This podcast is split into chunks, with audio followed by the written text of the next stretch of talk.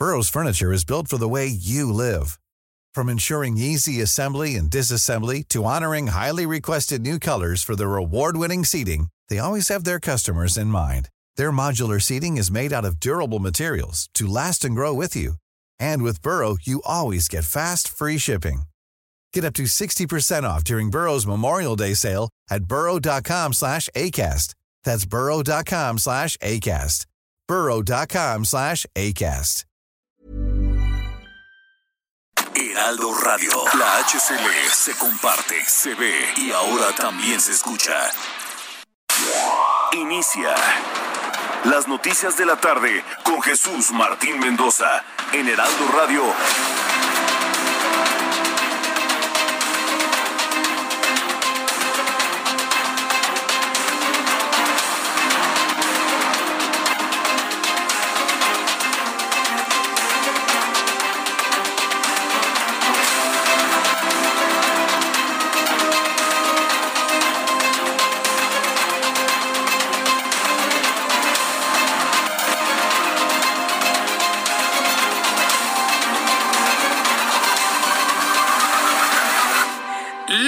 La tarde en punto, hora del centro de la República Mexicana. Bienvenidos, me da mucho gusto saludarles a través de los micrófonos del Heraldo Radio en toda la República Mexicana.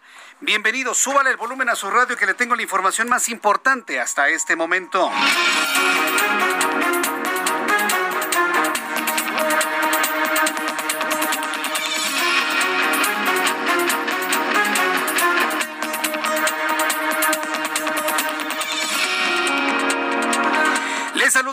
Martín Mendoza como todas las tardes a esta hora con toda la información importante que ha ocurrido en México y en el mundo.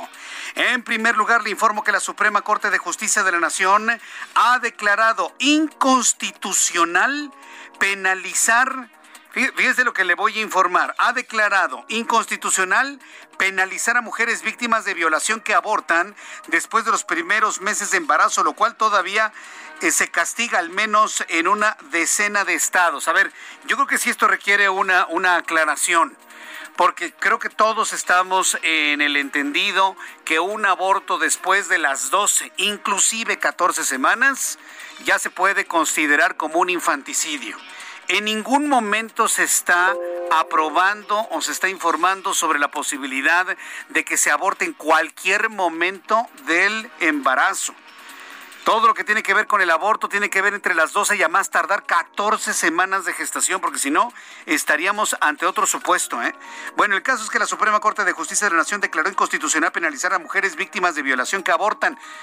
Yo le quiero decir una cosa, antes de que viniera toda esta idea antes, y, y, se lo digo a los más chavos, y escúchenme por favor las mujeres más jóvenes, antes de que en la Ciudad de México se hablara del aborto legal, antes de que se hablara en México del aborto legal, en México ya existía una legislación que permitía el aborto legal en caso de violación, peligro de la vida de la madre, peligro en la vida del, del, feto, peligro en la vida de los dos o en casos de graves malformaciones. En México ya existía esa legislación. Esa legislación se quitó para hablar de un aborto legal nada más por el hecho de, ah, no quiero tener este hijo y lo aborto. Así cambió. Entonces, lo que hoy está diciendo la Suprema Corte de Justicia de la Nación, en realidad es regresar a lo que teníamos hace ya muchos años en México. Esa es la ventaja por la cual los medios de comunicación permanecemos. Y se lo dije hoy a un grupo de buenos amigos. Los gobiernos van y vienen. Los medios de comunicación permanecemos, los comunicadores permanecemos. Y esa es una de las grandes, grandes ventajas. Esa es una de las grandes ventajas que existan comunicadores que estén a lo largo de los sexenios, porque nos acordamos lo que existía antes. Esto que está hoy aprobando la Suprema Corte de Justicia de la Nación ya existía desde hace mucho tiempo. La posibilidad de que una mujer interrumpiera un embarazo producto de una violación. Esto ya existía desde hace mucho tiempo. Entonces, bueno, se constituye con la, como la primera noticia del día de hoy, pero sí, tengo el deber moral de informarles que esto ya existía antes. Le voy a tener todos los detalles más adelante aquí en el Heraldo Radio. Noticia número uno del día de hoy, por encima de todas las demás. Mientras tanto, el gobernador de Michoacán, Silvano Aureoles, reveló que hasta el momento, en otra noticia en este resumen informativo, no ha recibido Silvano Aureoles algún tipo de amenaza por parte de algún grupo criminal y descartó tener miedo ante una posible persecución política, aunque reconoció que el temor es propio de cualquier ser vivo y que bien vale la vida defender al Estado y al propio país. Esto fue lo que dijo el gobernador michoacano. Hasta ahora no, no he recibido ninguna amenaza. Hay mucha rumorología de que me cuide porque los eh, delincuentes pueden estar un poco incómodos, pero sobre todo de que va a iniciar la persecución política desde Palacio Nacional. No le tengo miedo ni a una cosa ni a la otra. Temor como cualquier ser vivo, sí, pero no voy a permitir que el miedo o el temor me paralicen. Lo que está en juego es mucho y mi estado y el país bien vale la pena hasta la vida. Sí, es, muy importante lo que dijo hoy Silvano Aureoles. Mire, yo le voy a decir una cosa, podemos estar a favor o en contra de la forma en la que ha gobernado Michoacán Silvano Aureoles, pero esta conceptualización de lo importante, estos conceptos que tienen que ver con la vida misma, con el defender las cosas que debemos preservar en México, me parece que es muy rescatable. Más adelante aquí en el Heraldo Radio vamos a platicar y yo le voy a pedir su opinión de las declaraciones del propio gobernador michoacano. También informo que el gobernador de Puebla, Miguel Barbosa, reconoció que de los 500 jóvenes de diversos planteles de educación media superior que regresaron de un viaje de graduación, solo 50 de ellos se han realizado la prueba de COVID-19. De esos 50, 30 están enfermos. Imagínense de los que no se han hecho la prueba, ¿cuántos enfermos debe haber? Bueno, pues dice que 50 de los 500, solamente el 10% se han hecho la prueba y explicó que se solicitó al laboratorio determinar si entre los casos positivos se encuentra alguno de la variante Delta y pidió evitar cualquier linchamiento mediático por este caso. Esto fue lo que dijo hoy el gobernador poblano. De los 500 que viajaron, solo 50 se han hecho la prueba. Aproximadamente 50 se han hecho la prueba. Y los demás no. Hemos entrado en contacto con un laboratorio para que todas las pruebas de los positivos ya detectados este, puedan ser revisadas en cuanto a la cepa del germen, del bicho, del virus, para descartar que sea cepa delta o saber si lo es. Vamos a dar seguimiento, es un asunto complejo que tenemos que tratarlo con todo cuidado, sin crear condiciones de linchamiento de opinión pública, por favor. Fue lo que dijo el gobernador de Puebla. Yo creo que es importante que los otros 450 estudiantes que se fueron a Cancún, los 450 poblanos que se fueron a Cancún, se hagan la prueba. Es fundamental porque mire, 450 personas contagiadas de COVID pueden contagiar a su familia. Multiplíquelo por cuatro. Y esos 2.000, multiplíquelos por otros cinco. Si se van al mercado, a los centros comerciales y demás, Podría haber en el estado de Puebla ya por estos 500 más de 20 mil o 30 mil contagiados en este momento que ni siquiera lo saben. Esas son las irresponsabilidades en estos tiempos de pandemia. Sí, porque eso es una irresponsabilidad. Le debo decir eso con toda claridad. En los próximos minutos lo platicamos aquí en el Heraldo Radio. Y luego de reunirse con el presidente de este país en el Palacio Nacional, el gobernador electo de Nuevo León, Samuel García, Personaje de la noticia, sin duda alguna, el joven Samuel García calificó el encuentro como lleno de diálogo y construcción. Reveló que entre los compromisos hechos por el jefe del Ejecutivo destacan la solución al tema del agua en la entidad, así como la seguridad de infraestructura carretera, por lo que dijo a Nuevo León le irá muy bien. Esta es la voz de Samuel García, próximo gobernador de Nuevo León. Platicamos de los proyectos estratégicos que Nuevo León requiere. Entonces, estoy muy contento de decirles que de esos proyectos se adquirieron tres compromisos. El presidente nos manifestó que van a seguir, que va en serio con el tema del agua. Vamos por la presa Libertad y por otras opciones. Va en serio el tema de la seguridad. Nuevo León requiere que se blinde nuestro estado en materia de seguridad para que siga habiendo inversión extranjera en nuestro estado. Se platicaron de las carreteras, Bien, pues ahí tenemos a un entusiasta, Samuel García, quien, bueno, pues ya, ya se asume, ya se ve como gobernador del estado de Nuevo León, aunque algunos todavía no lo puedan creer, pero bueno, finalmente es, va, a ser el próximo gobernador de Nuevo León. Digo, para quien no lo sepa, ¿eh? Porque creo que alguien no lo sabe. Creo que hay, hay quienes no lo saben. Yo en lo personal tengo muy buena comunicación con Samuel García. Por supuesto yo no sé si alguien se acuerda de nuestras primeras incursiones en televisión en Facebook. Samuel García se la pasaba en nuestras instalaciones de televisión. Lo entrevisté N veces a Samuel. Por supuesto, entonces lo conocemos muy bien. Tengo muy buen contacto con él. Y bueno, pues evidentemente tendremos la oportunidad de platicar de manera muy ágil con un buen amigo de este programa de noticias, con este. Entonces, bueno, pues tendremos oportunidad de platicar en su momento con el propio Samuel García quien, bueno, pues ha sorprendido, y en el hecho que yo diga, aunque usted no lo crea, sí hay neoleoneses que no creen que Samuel García sea el próximo gobernador, yo sí lo creo. Y también pienso que va a ser una dupla extraordinaria con Luis Donaldo Colosio en Monterrey serán temas que estaremos platicando porque ese es el punto en donde tenemos que concentrarnos informativamente durante los próximos meses aquí en el Heraldo Radio y en toda la República Mexicana.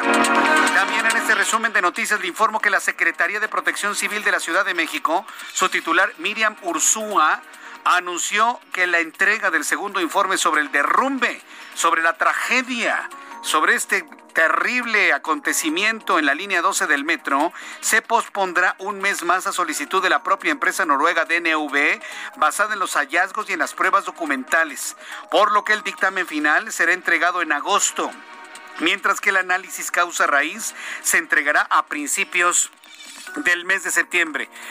Así que todos con paciencia, todos con calma. Será hasta septiembre cuando conozcamos las razones del derrumbe y por lo tanto conozcamos también a los responsables directos e indirectos de esta terrible tragedia del pasado 3 de mayo. Vamos a escuchar la voz de la señora Miriam Ursúa. Quisiera informar la empresa DNB, basada en los resultados de los hallazgos y las evidencias documentales, nos ha hecho llegar la justificación técnica para la realización de pruebas, análisis e información adicionales. El dictamen final será entregado en agosto y el análisis causa raíz a principios de septiembre. Todos los informes que se han estado dando por este conducto pueden ser consultados en la página que ustedes están viendo en este momento en pantalla. Muchísimas gracias. Bueno, pues esto es lo que dice la señora Miriam Ursúa del gobierno de la Ciudad de México, la encargada de protección civil de esta Ciudad de México. Pues esperar, no hay de otra. Yo la verdad por tener un informe de noruegos. Yo me espero el tiempo que nos digan, por supuesto, no sé usted. Mientras tanto, en una de las noticias principales, es el COVID-19, sí, por supuesto. Espero que luego no alguien diga que estamos más enfocados en el COVID que en otras cosas. Pero el asunto del COVID-19 es preocupante. Hoy advierte la Organización Panamericana de la Salud por el alza de cifras de COVID en México. Hoy Silvain Aldigieri gerente de incidentes para COVID-19 de la Organización Panamericana de la Salud, advirtió que México ha reportado en los últimos días casi 8 mil nuevos casos y tendencias de aumento en los estados de Baja California Sur, la península de Yucatán y el centro del país. Y cuando hablamos del centro del país, estamos hablando de la Ciudad de México, de la capital del país y el Estado de México, al menos los municipios conurbados. Está preocupada la Organización Panamericana de la Salud por la velocidad en el incremento de los contagios de COVID-19, todavía sin que sepamos si se trata de la cepa conocida como Delta, esta variante genética de COVID-19. Este miércoles el presidente de Haití, oiga, qué, noticia, ¿eh? Nos amanecimos con esto. El presidente de Haití, Jovenal Mois, fue asesinado en su casa un presidente que es asesinado en su propia casa y eso ocurrió en Haití. El primer ministro interino Claude Joseph informó que el ataque fue perpetrado por un comando integrado por extranjeros. Dice el primer ministro de Haití que en estos momentos tiene en sus manos la organización de toda la política en el país. Dijo, se trató de un grupo, un comando de extranjeros que hablaban español y que hablaban inglés agregó que la esposa del presidente resultó herida en el ataque y fue hospitalizada. El asesinato del presidente de Haití se produce dos meses antes del proceso electoral eh, tanto presidencial como legislativo, convocado para el próximo 26 de septiembre. Hasta este momento no sabemos si Haití va a modificar la fecha de su proceso electoral. Por lo pronto, unos comicios en los que Mois no podía ser candidato tras los hechos, el primer ministro interino declaró el estado de emergencia, el estado de sitio en Haití. República Dominicana, otro país que comparte esta isla del Caribe, ha cerrado por completo sus fronteras. El objetivo de República Dominicana es evitar que los autores materiales e intelectuales del asesinato del presidente de Haití huyan hacia la República Dominicana. Son las, son las 6 de la tarde con 14 minutos hora del centro de la República Mexicana. Qué tarde tan intensa de noticias y usted se entera como usted le gusta informarse en el Heraldo Radio, en el 98.5 de FM en el centro del país. Tenemos muchas frecuencias en la República Mexicana, pero cuando usted visite el centro del país, recuerde la frecuencia 98.5 de FM 98.5 de FM en el centro del país. Vamos con nuestros compañeros reporteros urbanos, periodistas, no, corresponsales, nuestros corresponsales primeros y al ratito nuestros periodistas especializados en información de ciudad. Saludo a Gabriela Montejano, ella es nuestra corresponsal en el estado de Guanajuato. Adelante Gabriela Montejano, que nos va a decir un poco más adelante cómo están los casos de COVID-19 en Guanajuato. Mientras tanto, Claudia Espinosa en Puebla nos informa que piden a jóvenes que acudieron a Cancún realizarse las pruebas de COVID. Tienen esa obligación moral los 450 estudiantes que faltan. Adelante, Claudia, te escuchamos. Muy buenas tardes. Así es, Jesús Martín, te saludo con gusto a ti a los amigos del Heraldo Media Group. Pues este día, tanto el gobernador Miguel Barbosa como el secretario de Salud de Puebla, José Antonio Martínez, señalaron que de los 500 jóvenes que fueron a Cancún, únicamente 50 se han realizado la prueba. En las últimas horas acudieron 11 y se salieron positivos 7. Hasta el momento suman 37 los casos de contagio de COVID-19 y están haciendo un llamado a los padres de familia para que también se aísle todas las personas que pudieran haber estado junto a estos chicos. Se ha puesto ya un filtro en el aeropuerto de Huejotzingo aquí en Puebla, porque falta un grupo de 50 jóvenes que todavía se encuentran en Cancún y el exhorto que se hizo es a que no salgan hacia zonas que son de alto nivel de contagio de COVID-19. La información que te tengo desde Puebla. Muchas gracias por esta información, Claudia Espinosa. Muy buena tarde. Hasta luego, que te vaya muy bien. Saludo con gusto a mi compañera en el estado de Guanajuato, Gabriela Montejano. Adelante, Gabriela. Buenas tardes, pues así es, que en el estado de Guanajuato el secretario de Salud, Daniel Alberto Díaz, afirmó que esperan que para el mes de septiembre se presente un repunte de los casos de COVID-19 en la entidad. El funcionario estatal advirtió que como virus estacional esperan un aumento en los casos de contagio. Sin embargo, pues aseguró que el tema de la prevención y mantener las medidas sanitarias ya como una rutina y reconoció que no se puede predecir la magnitud del repunte, aunque se espera sea menor a lo ocurrido durante el invierno pasado. Dijo que al momento van casi dos millones de vacunas aplicadas en la entidad, por lo que esperan que no se dé de la misma magnitud.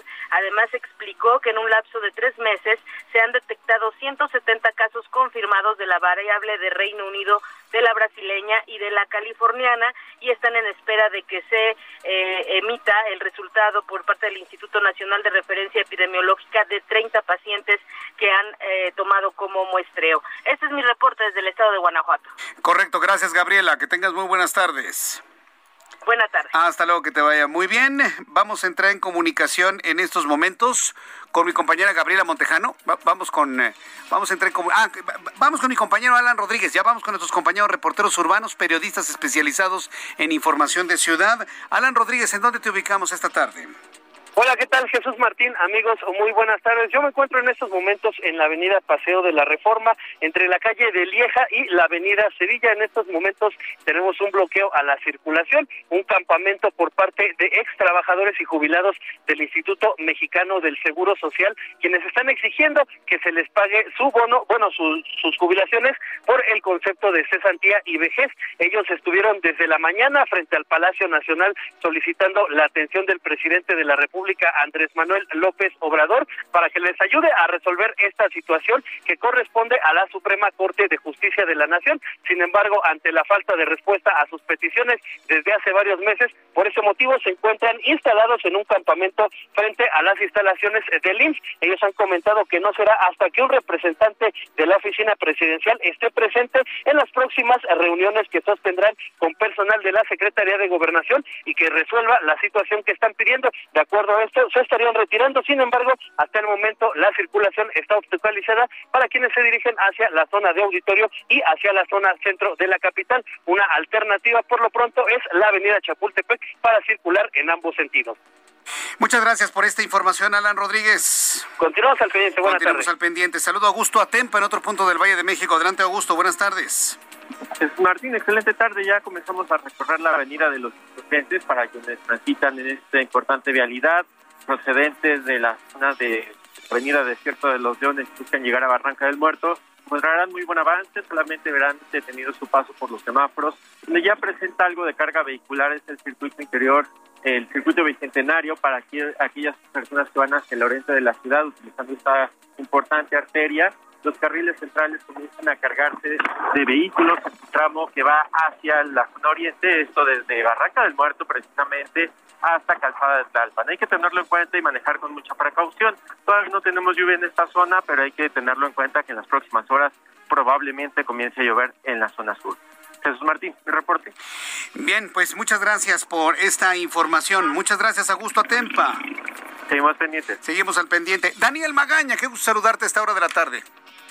¿Qué tal, Martín? También saludamos con agrado desde la zona oriente, en la que, bueno, pues también tenemos pues bastante nublado, pero aún sin lluvia. Lo que sí es que ya condiciones vehiculares adversas para quien se incorpora hacia la zona de la calzada Ignacio Zaragoza, sobre todo los carriles laterales para cruzar también el paradero de Tepalcate se encontrará algunos eh, rezagos viales en este punto, semáforo en operación, los vehículos eh, pues que ingresan hacia el paradero de este punto, bueno, pues generan estas complicaciones. El sentido puesto con mejores condiciones viales para trasladarse sobre la zona de la calzada Zaragoza, las inmediaciones de la estación del metro Gómez Farías, o un poco más adelante, bueno, pues poder incorporarse ya hacia el Boulevard Puerto Río. El reporte de Jesús Martín. Buenas tardes. Muchas gracias por la información, Daniel Magaña. Continuamos Nutrido este resumen de noticias. Cuando son en este momento las 6 de la tarde con 21 minutos? Hoy es 7 de julio. ¿Qué es lo que debemos recordar? Sucedió un día como hoy en México, el mundo y la historia. Abra Marreola. Amigos, esto es un día como hoy en la historia. 7 de julio. 1824 en México se crea el Congreso del Estado de Tamaulipas en la Villa de Patilla. Verso sin esfuerzo. 1865 en el marco de la Guerra Civil estadounidense son ahorcados cuatro conspiradores del asesinato de Abraham Lincoln. 1940 en México se celebran las elecciones presidenciales en donde comenzaron a acusar de denuncias de fraude. Mira ya desde entonces. Año 2000 en Japón sale a la venta Final Fantasy IX 9, que en su primer día venderá un total de 1.96 millones de unidades, siendo el tercer juego de la saga con más unidades vendidas en el día de lanzamiento.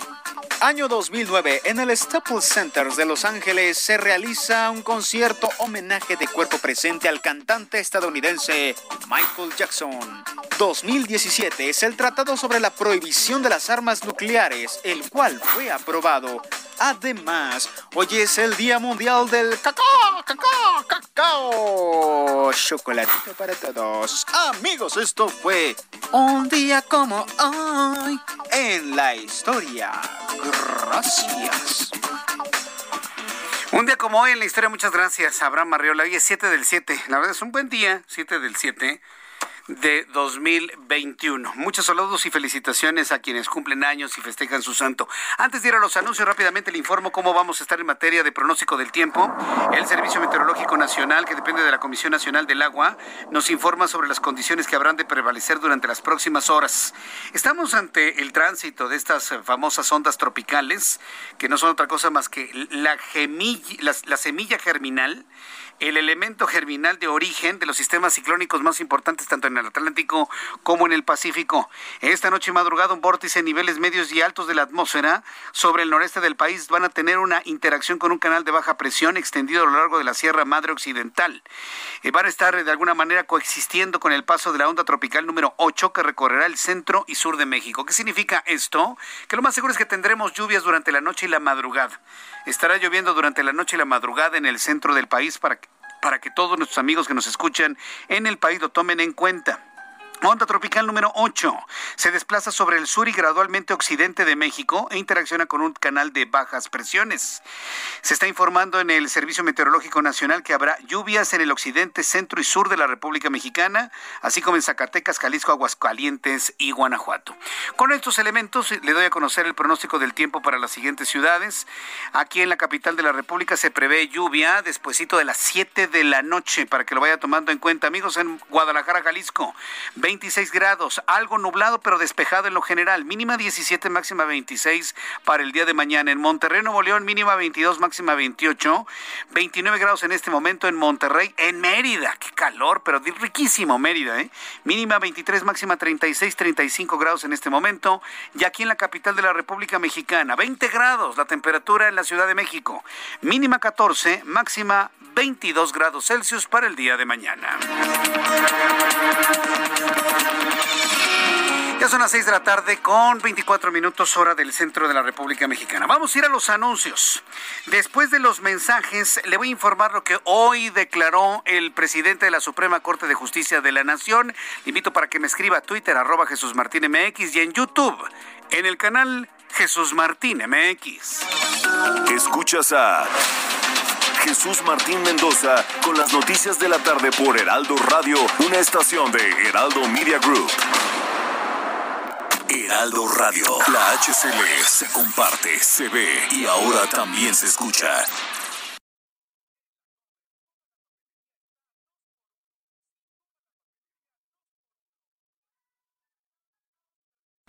Heraldo Radio 98.5 FM, una estación de Heraldo Media Group, transmitiendo desde Avenida Insurgente Sur 1271, Torre Carrachi, con 100.000 watts de potencia radiada. Escucha las noticias de la tarde con Jesús Martín Mendoza. Regresamos.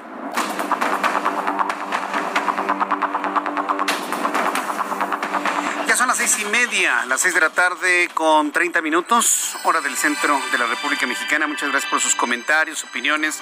A todo el público que escuche esta hora de la tarde, el Heraldo Radio. Antes de continuar con la información, quiero enviar un gran saludo, un gran saludo a toda la comunidad de la Universidad de la Comunicación. Hoy tuve el gran privilegio, el honor de estar en comunicación con los estudiantes de Ciencias de la Comunicación de esta Universidad de la Comunicación que se encuentra en la colonia Roma, ahí en la calle de Zacatecas número 120.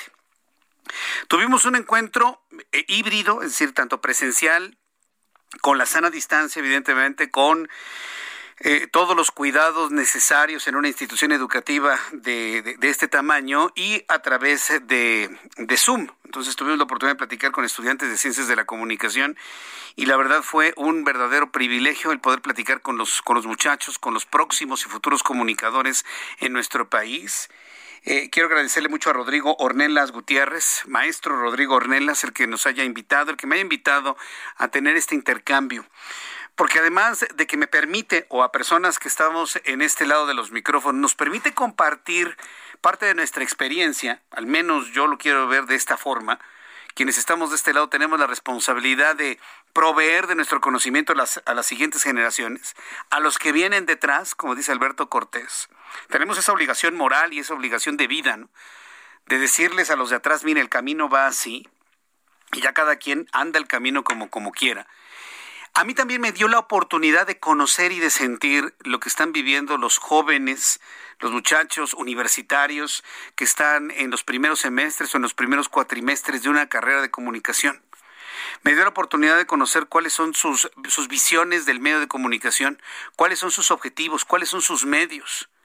Y mire, esta es la primera vez y se lo comparto porque me parece que es noticia a lo largo de toda mi vida, en estos más de 32 años que tengo de, trabajar en los medios de comunicación, en diversas áreas, desde la producción hasta lo que es eh, el, el reporteo y también en la conducción de programas informativos, el compartirles las noticias todos los días. Esta es la primera vez que me encuentro con un grupo de jóvenes ya más metidos en el tema de las redes sociales, ya más eh, preocupados, visualizados hacia el tema de redes sociales que lo que pude ver hace algunos años.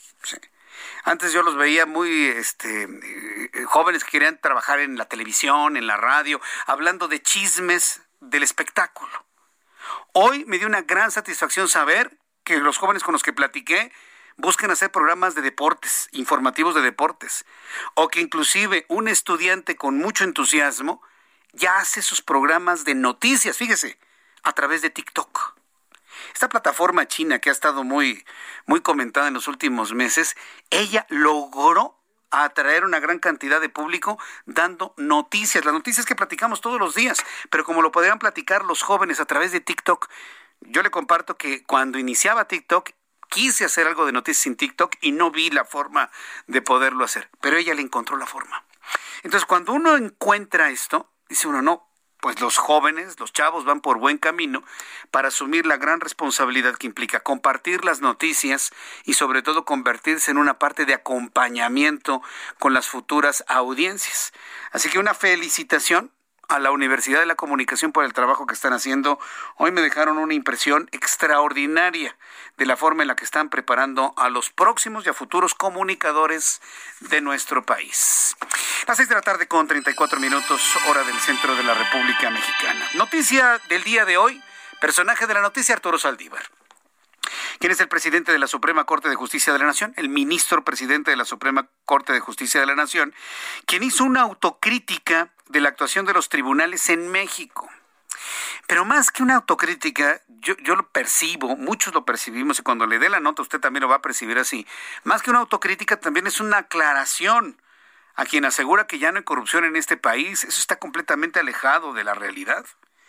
Hoy el ministro presidente de la Suprema Corte de Justicia de la Nación, Arturo Saldívar, hizo una autocrítica de la actuación de los tribunales en México. Reconoció que la corrupción persiste. Fíjense nada más. Hay un actor político en este país que dice que ya no hay corrupción, pero el presidente de la Suprema Corte de Justicia de la Nación, que dicho sea de paso, tiene también su buen nivel de credibilidad, asegura que la corrupción persiste. Y quien afirme lo contrario, fíjese nada más esta aseveración, miente. Ahí le va otra vez. Dice Arturo Saldívar, ministro presidente de la Suprema Corte de Justicia de la Nación, que la actuación de los tribunales en México hay corrupción, que la corrupción persiste. Quien afirme lo contrario miente. ¿A qué le sabe o a quién le recuerda? Al participar en la conmemoración del quincuagésimo aniversario del Tribunal de Justicia Administrativa de la Ciudad de México, el ministro presidente de la Suprema Corte de Justicia de la Nación refirió el tema de la corrupción como uno de los dos aspectos en los cuales no hay que ceder ni un solo ápice. En eso tiene toda la razón. Pero de ella decir que ya no hay corrupción, evidentemente es algo muy, muy, muy diferente, algo muy distinto. Arturo Saldívar el ministro presidente de la Suprema Corte de Justicia de la Nación aseveró que si la corrupción es inadmisible en cualquier sector del gobierno o de órganos de poder, es mucho más grave cuando lo que se vende es la justicia y no hay razón alguna que justifique la corrupción en los tribunales en nuestro país. Arturo Saldívar agregó que quien diga que en los tribunales no hay corrupción o no han estado en el tribunal o miente descaradamente, tenemos que ser autocríticos y la única forma de mejorar un tribunal es entender los problemas que tenemos, dijo el, ministro presidente de la Suprema Corte de Justicia, Arturo Saldívar. Personaje de la noticia en el centro de la polémica, en el ojo del huracán. ¿Por qué? Porque se está por determinar la constitucionalidad o inconstitucionalidad del artículo decimotercero transitorio que le incrementa dos años la permanencia al presidente de la Suprema Corte de Justicia de la Nación. El propio Arturo Saldívar, como usted lo recuerda, él aseguró en su primera carta a medios de comunicación que él trabajará por el periodo por el cual fue elegido y no más. Así que si permanece ese artículo transitorio, él se va en el 2022 y que pongan a un sustituto, al menos eso es lo que se entiende en su primera carta. Interesante lo comentado hoy por Arturo Saldívar, quien reconoció que lamentablemente la corrupción persiste. De la capital del país viajamos hasta Michoacán. Allá el gobernador constitucional de esa entidad, Silvano Aureoles Conejo, se presentó este miércoles ante la Comisión Permanente del Senado de la República.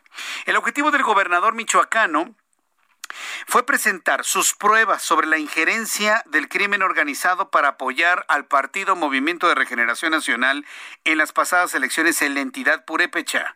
Anunció que también acudirá a formalizar su denuncia ante la Subprocuraduría Especializada de Investigación de Delincuencia Organizada, la CEIDO. Silvano Aureoles agradeció el recibimiento por parte de la Comisión Permanente y del presidente de la Junta de Coordinación Política, Ricardo Monreal, y advirtió que de no actuar ante lo ocurrido entre Morena y la delincuencia organizada en la entidad, las, las consecuencias serían pues desastrosas. dijo fatales, pero mira, el término fatalidad no es algo malo que tenga que ocurrir. La fatalidad es algo que tiene que ocurrir y no necesariamente algo bueno o malo. Normalmente utilizamos la palabra fatal para decir algo muy malo, pero no, no, no. La fatalidad es algo que necesariamente tiene que ocurrir. Es decir, una fatalidad es que va a anochecer, una fatalidad es que va a amanecer, una fatalidad es que tiene que llover, una fatalidad es que tenemos que morir. Esa es la fatalidad. Entonces, lo que quiso decir seguramente el gobernador de Michoacán es que algo muy malo en todo el ámbito, el ámbito político podría tener consecuencias muy lamentables para la política mexicana. Vamos a escuchar al gobernador de Michoacán, Silvano Aureoles. Y agradezco mucho a los senadores aquí, mis compañeros aquí presentes, pero también al presidente del Senado que me hizo el favor de recibirme. Le entregué un eh, documento y también agradecerle al senador Ricardo Monreal, presidente de la Junta, que me haya hecho favor de recibirme. Les comento muy breve que les estoy... Ah, bueno, y más tarde, ahorita, voy a la Fiscalía Especializada para la Atención a la Delincuencia Organizada. Voy a presentar formalmente la denuncia ante esa instancia esto es lo que comentó Silvano Aureoles, pero espérame tantito. Vamosle metiendo un poquito de análisis al asunto. Realmente, lo central de todo esto es que Silvano Aureoles haya sido recibido por Ricardo Monreal. Yo le invito a que lo vea de otra manera. Vamos a verlo desde la óptica de Ricardo Monreal. Ricardo Monreal, sí, es un hombre muy, muy leal al presidente de la República.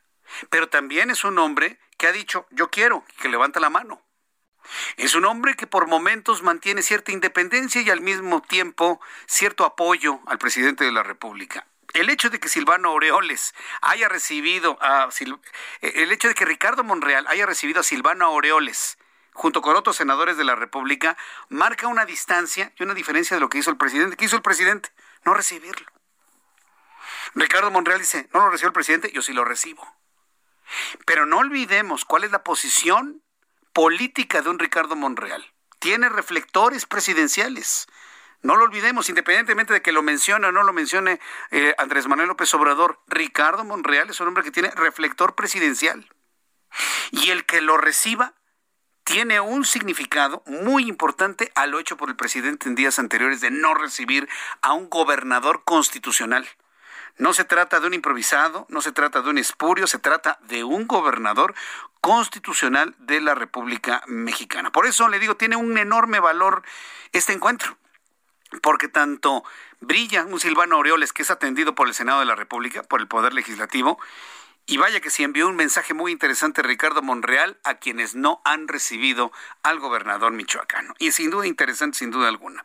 Mientras tanto, la Junta de Coordinación Política de la Cámara de Diputados estábamos hablando del Senado, ahora vamos a diputados, difirió, difirió ah, del 12 al 16 de julio la solicitud del periodo extraordinario para votar los desafueros de los legisladores Benjamín Saúl Huerta. ¿Cómo le hacen al cuento, eh? Yo creo que no, no hay nada que esperar en ese tema, pero pues mire, así lo han estado manejando. Están solicitando eh, diferir al 16 de julio la solicitud de periodo extraordinario para votar los desafueros de Saúl Huerta este legislador de Morena que es acusado de violación de menores de edad y abuso sexual contra, contra menores, como le digo, y Mauricio Toledo señalado por enriquecimiento ilícito. Esto ante la imposibilidad de que la Comisión Permanente del Congreso de la Unión aprobara hoy miércoles la convocatoria periodo extraordinario para el próximo lunes. Por lo que Ignacio Mier, líder parlamentario del Movimiento de Regeneración Nacional en la Cámara de Diputados, solicitó a los integrantes de la Comisión Permanente citar al periodo extraordinario el viernes 16 de julio a las 11 de la mañana en el Palacio de San Lázaro. Eso es lo que ha trascendido el día de hoy. Entonces, pues le están buscando, ¿no? Ahí este para que se quede en el olvido en la opinión pública este tema del desafuero de estos dos personajes. Y a mí en lo que más me interesa es ver el tema de Saúl. Bueno, los dos son importantes, ¿no? Pero en el caso de Saúl Huerta, violador de niños, oiga, es insostenible. Yo no sé todavía cómo puede alguien defender a Saúl Huerta. De verdad, no puedo entender cómo alguien pueda defenderlo. El reloj marca 6 de la tarde con 43 minutos, hora del centro de la República Mexicana. Hablemos del costo de la vida. Y como usted y yo lo sabemos, los precios de los alimentos han subido de manera importante. En un ratito más voy a tener comunicación con Homero López, quien es el presidente del Consejo Nacional de la Tortilla. Hoy platicaba con él en el Heraldo Televisión. Mucha atención para quien se quedó pendiente de la entrevista con el Heraldo López sobre el precio del kilogramo de tortillas en el Heraldo Televisión. Lo dejamos a la mitad con el compromiso de continuar esta conversación en el Heraldo Radio, es decir, en un ratito más. Pero fíjese, ya que estamos hablando de, del costo de la vida, uno de los asuntos importantes para ello es eh, lo que nos cuestan los combustibles y de manera concreta el gas que consumimos en nuestras casas. Hoy el presidente Andrés Manuel López Obrador anunció la creación de la empresa denominada Gas Bienestar. Gas Bienestar con la que pretende distribuir gas LP a los hogares del país con un precio justo. Fíjese, lo que había abandonado hace muchos años el gobierno federal, o sea, porque o se es gobierno o se es empresa de venta de productos, ¿no? Y bueno, pues han decidido vender gas, el gobierno de López Obrador. Gas bienestar, que para dar más barato el gas. ¿Cómo, se llama eso en términos de mercado? A ver, alguien levante la mano y me lo diga. Eso se llama dumping. Aquí en China. Yo, gobierno, vendo más barato un producto que en el mercado tiene cierto precio. Eso se llama dumping. Eso se llama dumping comercial completamente. ¿Cómo van a reaccionar las empresas que venden gas estamos a la espera de las reacciones, porque bueno, hoy fue sorprendente el anuncio de crear una empresa que venda gases del gobierno.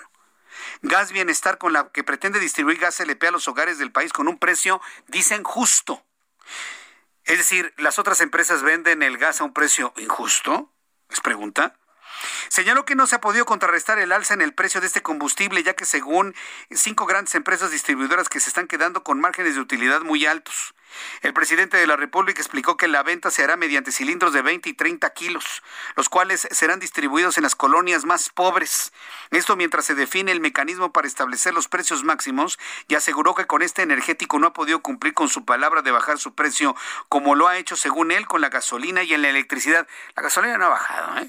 Y la electricidad tampoco. Pero vamos a escuchar lo que dijo esta mañana. Hay cinco empresas grandes que distribuyen casi el 50% del gas LP en el país. Y se están quedando con márgenes de utilidad muy altos. Eh, Pemex les vende a un precio y ellos eh, venden al consumidor a un precio muy elevado. Mientras se establece un mecanismo de precio máximo, que lo vamos a establecer. Eh, también ya estamos preparando eh, la creación de una empresa para distribuir gas a precio justo. Gas Bienestar se va a llamar. O administran o venden gas. Yo creo que este es un asunto que los más cercanos al presidente de la República tienen que definir. O sea, eh, hemos contratado al presidente de la República para que administre el país, no para que se ponga a competir con las empresas gaseras. Si su interés es que el gas sea mucho más barato, Bueno, hay, hay, hay, mecanismos comerciales para poder encontrar precios justos. La competencia entre las empresas es lo que regula los precios en un punto justo. Al menos así lo hemos conocido en el libre mercado, a menos que su interés sea el subsidio. Los subsidios de la década de los setentas, ¿no? Que hacía el PRI en, eso, en ese entonces. Y la gente feliz, ¿no? Porque la mitad del, del precio lo paga el gobierno y la otra mitad la paga el público, ¿no? Tal y como sucede al día de hoy con la energía eléctrica. Y eso no lo estableció Andrés Manuel López Obrador, ¿eh? eso viene de tiempo atrás. Revise su recibo de luz. Vea usted el costo real de su consumo y vea lo que realmente paga. Como ejercicio, ¿eh? Como ejercicio. ¿Tiene usted un recibo de luz por ahí? A ver, vea su recibo de luz. Vea su recibo de luz. Vea usted el costo real del consumo, subsidio gubernamental y lo que usted paga. En promedio, las personas que gastan mil pesos de luz le subsidian 800 y el público paga 200, más o menos en esa proporción. Más o menos en esa proporción. Entonces, quienes pagan 200 pesitos, 150 pesos, deben saber que el costo real de su consumo es de mil pesos o más. ¿Se busca hacer lo mismo con el gas? ¿A través de una empresa de distribución de gas? Es pregunta, ¿eh? Porque tenemos muchas dudas ante ese anuncio que hizo hoy el presidente de la República. ¿Cómo van a hacer para luchar contra un precio internacional? A ver, ¿cómo se va a luchar contra un precio internacional? ¿Cómo se lucha con ello? ¿Cómo se lucha, por ejemplo, con el precio internacional del maíz? que ha tenido precisamente su impacto directo en el precio del kilogramo de las tortillas. Otro asunto de, de, gran controversia en nuestro país. Hoy platiqué en el Heraldo Televisión y continúo esta charla con Homero López, presidente del Consejo Nacional de la Tortilla, a quien yo le agradezco estos minutos de comunicación con el Heraldo Noticias. Estimado Homero, Homero López, muchas gracias por estar con nosotros nuevamente. Bienvenido, buenas tardes. Muchas gracias, qué gusto saludarte. Yo eh, dije, me quedé a medias. sí, nos quedamos a medias, sobre todo porque el, tema es muy interesante. Vamos a recapitular rápidamente. ¿Qué es lo que está impactando el precio del kilogramo de las tortillas, Homero López? Una, eh, tenemos problemas a nivel internacional con el precio del maíz. Sí. La segunda es que no se hicieron las compras eh, garantizadas que normalmente se vienen haciendo nada de año. Este es un tema que es responsabilidad del gobierno federal. Eh, ese es un tema muy importante. La otra, algo que siempre he dicho, México no tiene leyes agroalimentarias que puedan salvaguardar el tema del maíz. Y mientras esto suceda, va a haber incertidumbre en los costos de los precios del maíz. Estamos importando maíz con un 40% más caro y esto se refleja en el precio del kilogramo de la tortilla. Bien, ahora, eh, había un concepto muy interesante que lo platicábamos en el, en el Heraldo Televisión. Cuando se libera el precio de la tortilla, me decía Homero López que se dejó en incertidumbre a los productores de este alimento. ¿Por, qué es esto, Homero? Mira, hay muchas cosas que eh, a lo mejor no, sea, no, nos dé tiempo a ahondar en el tema, pero el, lo que la, mentira que le dijeron al industrial en este entonces es que tú podías dar el precio de la tortilla conforme la oferta de la demanda y que tú podías buscar mejores eh, utilidades para tu para tu para tu negocio. Eso fue mentira porque dejan en un estado de indefensión porque no hay las normas que tenemos en varios estados de la República, todas las autoridades no las quieren aplicar y lo único que hacemos es blindar que la industria de la máquina de tortilla pueda trabajar con buenas utilidades sin excederse y que siga siendo un patrimonio familiar. Entonces, si es un tema de donde nos dejaron en un estado de indefensión, es muy triste el tema que tú estás tocando del gas, porque esto va a provocar mayor incertidumbre en los mercados, porque la gente no va a querer invertir en México porque porque el gobierno está haciendo su negocio personal. Y esto, desde luego, que va a provocar más incertidumbre y que, y que la volatilidad de los precios se haga, sin control. Sí, yo estoy de acuerdo. Se, van a provocar incertidumbres y distorsiones económicas porque finalmente el consumidor no va a conocer los precios reales de las cosas. En el caso de la tortilla, ¿cuál es la propuesta que hacen los industriales? Que se subsidie parte del costo de los cupos de, de, maíz, eh, de que se les apoye de manera fiscal. Es decir, ¿por dónde tendría que ir la, la solución para tener un precio justo en el kilogramo de este alimento? En, en, el sesión anterior platicaba con Ildefonso Guardo Villarreal, secretario de Economía, y me decía, Homero, ¿cómo podemos establecer el precio de la tortilla? Le dije, fácil. Una, que el agua que se le cobre a los industriales no sea tasada como si fuera una empresa, una industria grande. La segunda, que hubiera una tarifa justa en la electricidad y que nosotros tomáramos compromisos reales para evitar tanta escalada de precios. La tercera, que nosotros, el, el, gobierno tiene que meterle mucho dinero al campo, pero de una forma productiva, en la cual, ¿por qué? Es caro el precio de la tortilla. Si tú te das cuenta, es más caro donde hay harina de maíz, donde hay eh, tortilla de nixtamal, se mantiene el precio. Entonces yo le decía, lo que tenemos que hacer es ayudar al campo, evitar el coyotaje y llevar maíz de buena calidad como lo tenemos en varias partes de la República y llevarlos a donde a donde a todo México para que sea más fácil que el compañero pueda ser competitivo mixteando con la harina y con el maíz. Esto hace que la tortilla sea mucho más eh, el costo de producción y con ese medio podemos nosotros eh, estabilizar el precio de la tortilla. Sin lugar a dudas, cuando hay voluntad, todo se puede hacer. Sabemos que en México, perdón la expresión, somos tan chingones cuando nos apretan los zapatos. Pero mientras, estamos en un estado de confort.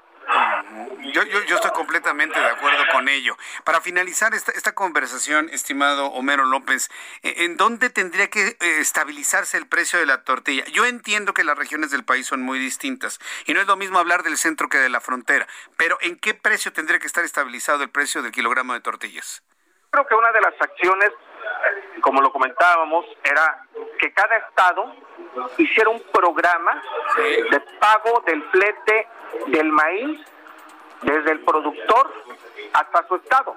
Que, que, el flete, hay programas inservibles dentro de los gobiernos estatales y, puede ser el ramo 033 que es el combate a la pobreza, a la pobreza.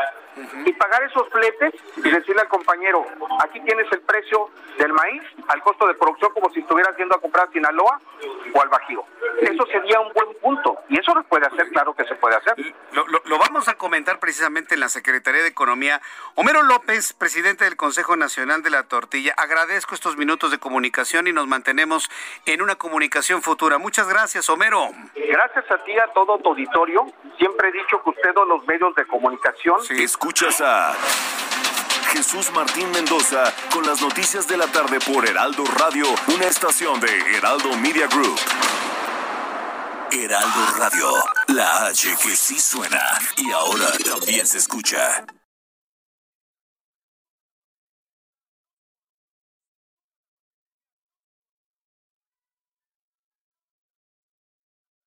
Heraldo Radio 98.5 FM, una estación de Heraldo Media Group, transmitiendo desde Avenida Insurgente Sur 1271, Torre Carrachi, con 100.000 watts de potencia radiada. Escucha las noticias de la tarde con Jesús Martín Mendoza. Regresamos.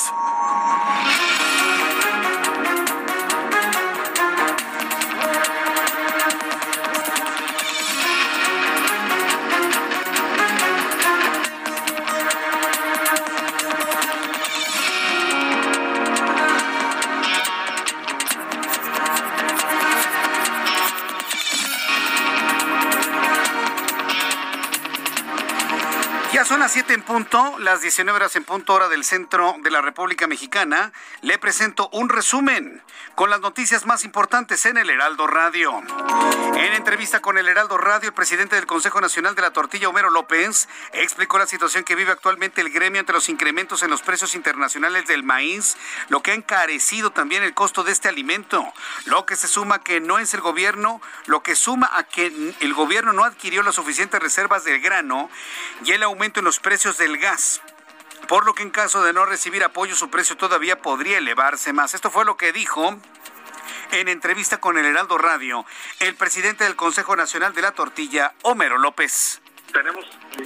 Problemas a nivel internacional con el precio del maíz. La segunda es que no se hicieron las compras eh, garantizadas que normalmente se vienen haciendo nada de año. Este es un tema que es responsabilidad del gobierno federal. Eh, ese es un tema muy importante.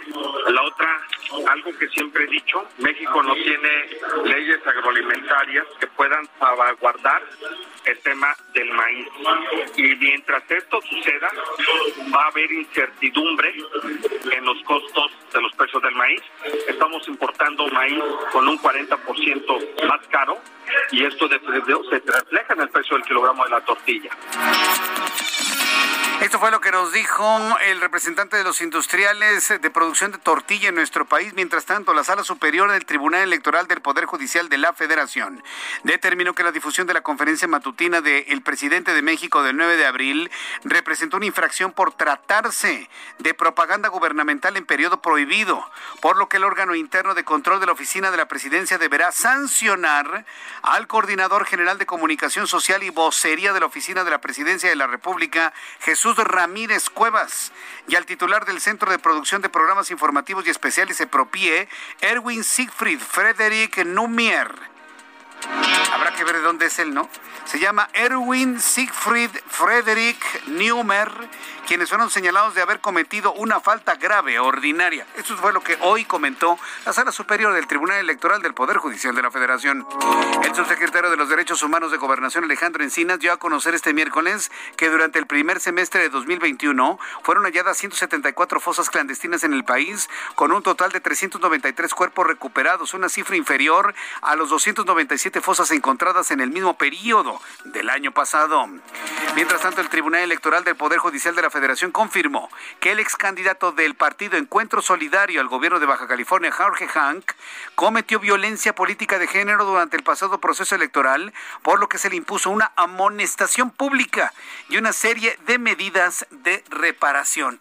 No, hombre, Jorge Hank debe estar preocupadísimo por ni siquiera sanción, por una amonestación pública que se le ha impuesto.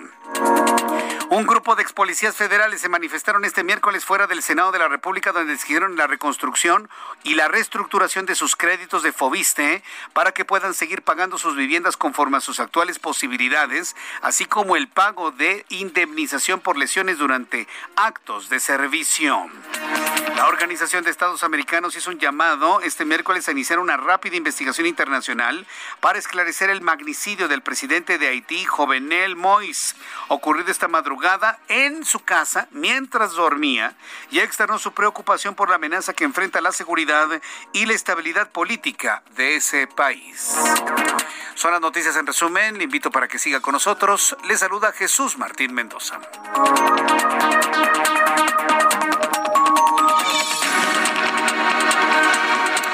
Son las 7.5, las 19 horas con 5 minutos hora del centro de la República Mexicana. En unos instantes le voy a tener detalles de la tremenda inundación que ocurrió ahora en un mercado de. Sigue lloviendo, sigue lloviendo en el Valle de México y llueve torrencialmente por momentos. En imágenes que llegan hasta nuestra mesa de trabajo observamos cómo está completamente inundado el área de estacionamiento del mercado de Cuautitlán, Izcalli y los problemas de inundación se mantienen evidentemente en algunos municipios mexiquenses. Vamos con mi compañero Augusto Atempa, me dijiste Augusto Atempa, quien nos tiene más información. Adelante, Augusto, ¿en dónde te ubicamos esta tarde? Jesús Martín, excelente tarde. Me encuentro en la colonia San Simón Ticumán, aquí en la alcaldía de Benito Juárez, y es que se desarrolla un fuerte, fuerte incendio en una bodega donde se almacenan plásticos y pinturas. Esto es entre la calle 11 y también sobre eh, la calle Adolfo, perdón, la calle Calzada San Simón en donde pues ya se presenta un acordonamiento por parte de los elementos de protección civil, por parte de los elementos de la Secretaría de Seguridad Ciudadana. Esto mientras los bomberos tratan de apagar las llamas, unas llamas que están alcanzando alturas de más de 5 metros, por supuesto. La eh, columna de humo es bastante, bastante densa Incluso ya hace unos instantes estuvo sobrevolando un helicóptero de la Secretaría de Seguridad Ciudadana en la zona. Se reportan que hay al menos dos personas lesionadas, las cuales ya son atendidas en este sitio y posteriormente serán llevadas hacia un nosocomios. Se trata de un bombero y un elemento de protección civil, quienes al tratar de apagar las llamas, pues resultaron con algunas quemaduras. Eh, por lo pronto, pues las labores para tratar de apagar el incendio continuarán en los próximos minutos. Eh, acaba de arribar un directivo de Protección Civil que nos comentó que pues van a tardar bastante porque son materiales bastante flamables. Entonces, están pidiendo el apoyo de bomberos no solo de la alcaldía de Benito Juárez, sino de otras alcaldías. Y eh, lo que nos también nos comentaba es que el agua es suficiente, no están sufriendo por agua para poder apagar las llamas, pero esto, por supuesto, va a tardar bastantes minutos, Jesús Martín. Vamos a estar muy al pendiente para ver cómo se va desarrollando este incendio. Sí, correcto. se había dicho que se estaba incendiando alguna de las, de las áreas del mercado de Portales. Esto ha quedado completamente descartado, ¿verdad?